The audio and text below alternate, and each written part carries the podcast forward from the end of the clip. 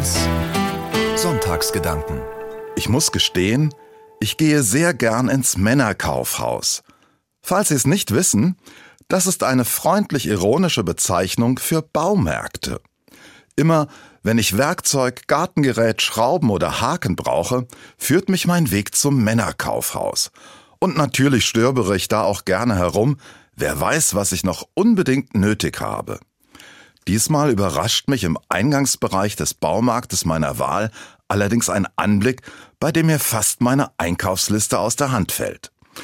Da sind Mitarbeiter dabei, eine überlebensgroße Sitzstatue in einem Swimmingpool zu installieren. Mit mildem Blick schaut mich ein Buddha an. Um ihn herum blühendes Pflanzenleben, plätscherndes Wasser. Ja, und Fische kommen auch noch ins Bassin, die stehen schon in einem Aquarium parat. Was bedeutet das denn? frage ich einen Mitarbeiter. Das mögen die Leute jetzt so, erklärt er. So ein Buddha ist ein toller Hingucker und er macht einfach mehr aus dem Garten und er gibt ein gutes Gefühl, sagt ein anderer. Vielleicht sieht der Mitarbeiter in mir einen potenziellen Käufer. Der Preis des Buddhas ist allerdings ähnlich gewaltig wie die Statue selbst.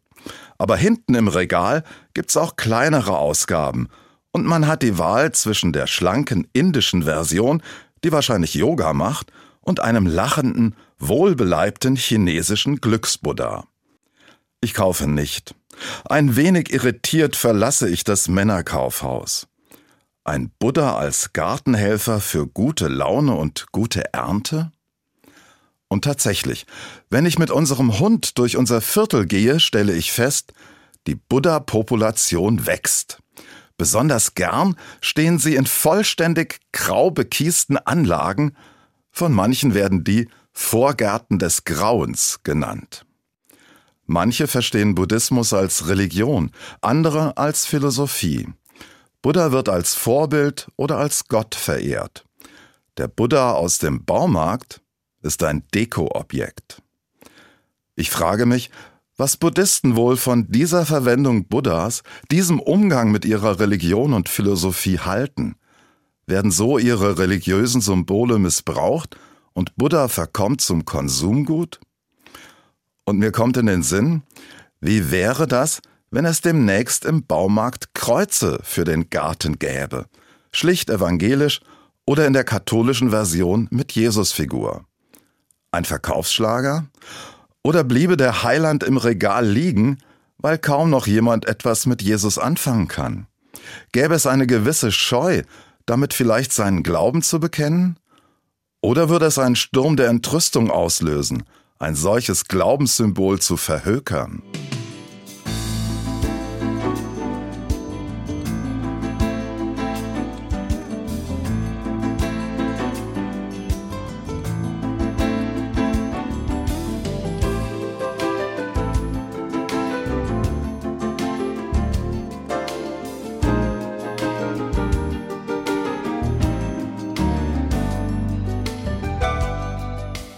Mal abgesehen von den Fragen nach Geschmack, Schicklichkeit oder Kommerzialisierung religiöser Symbole, ich entdecke, Menschen umgeben sich noch immer oder immer wieder ganz neu, bewusst oder unbewusst, mit Zeichen, die für eine höhere Macht stehen, mit der Sehnsucht nach mehr.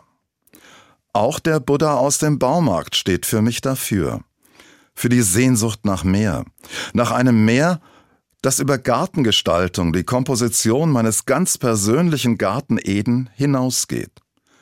Es geht um mehr als nur einen schönen Anblick beim Buddha im Garten.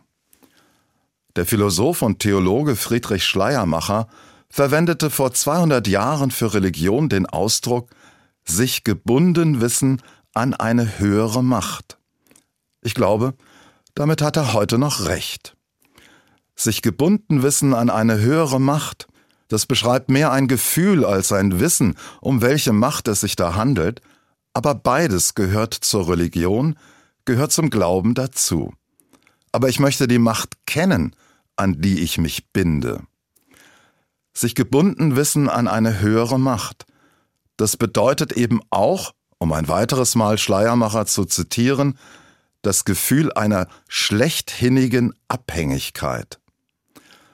Das ist natürlich ein wenig altertümliches Deutsch, aber es wird klar, es kommt darauf an, ob mir die höhere Macht, an die ich mich gebunden weiß und von der ich abhängig bin, wohlgesonnen ist, ob ich weiß, um wen es sich bei dieser höheren Macht handelt. Wer sich auf die Suche nach dem Meer begibt, bewusst, unbewusst, beim Anblick einer Buddha-Statue oder einem der Kreuze, die in vielen Gemarkungen am Feldrand stehen, der und die kann das Gefühl entdecken. Da gibt es eine höhere Macht. Und zuweilen auch die Abhängigkeit oder besser die Bedeutung der Beziehung zwischen mir und dieser Macht. Die Bibel beschreibt Gott als den, der es gut meint, mit der Schöpfung, mit mir, von Anfang an. Und siehe, es war gut, lautet Gottes Kommentar zur Schöpfung. Und zur Erschaffung des Menschen sagt Gott sogar, es war sehr gut. Ich bin gut gemeint und Gott meint es gut mit mir.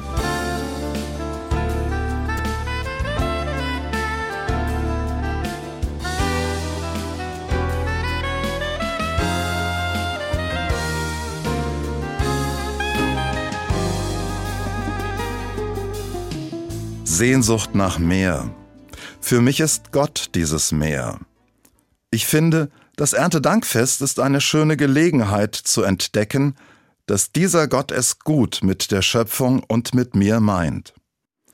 Ich bin auf einem Bauernhof groß geworden.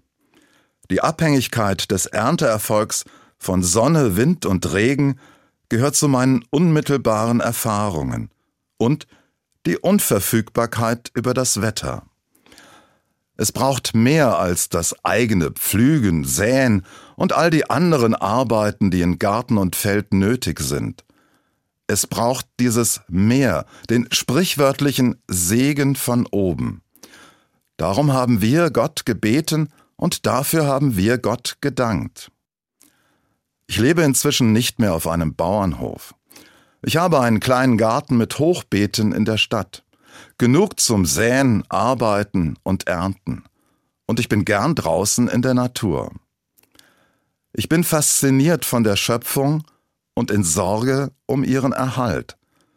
Mir hilft das Zeichen des Regenbogens, das Gott nach der Noah-Geschichte gegeben hat, damit meine Hoffnung bleibt und die Gewissheit, dass Gott es mit der Schöpfung und mit mir gut meint.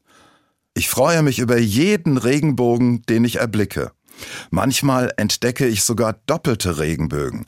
Die finde ich ganz besonders toll. Die höhere Macht, an die ich mich gebunden fühle, wird für mich gerade in den Liedern im Erntedankgottesdienst deutlich. Wir pflügen und wir streuen den Samen auf das Land, doch Wachstum und Gedeihen liegt in des Himmels Hand. Mir genügt der Regenbogen. Ich verzichte auf den Buddha aus dem Baumarkt als Erntehelfer. Und wenn ich einem Buddha im Vorgarten begegne, lächle ich ihm zu und denke mir meinen Teil.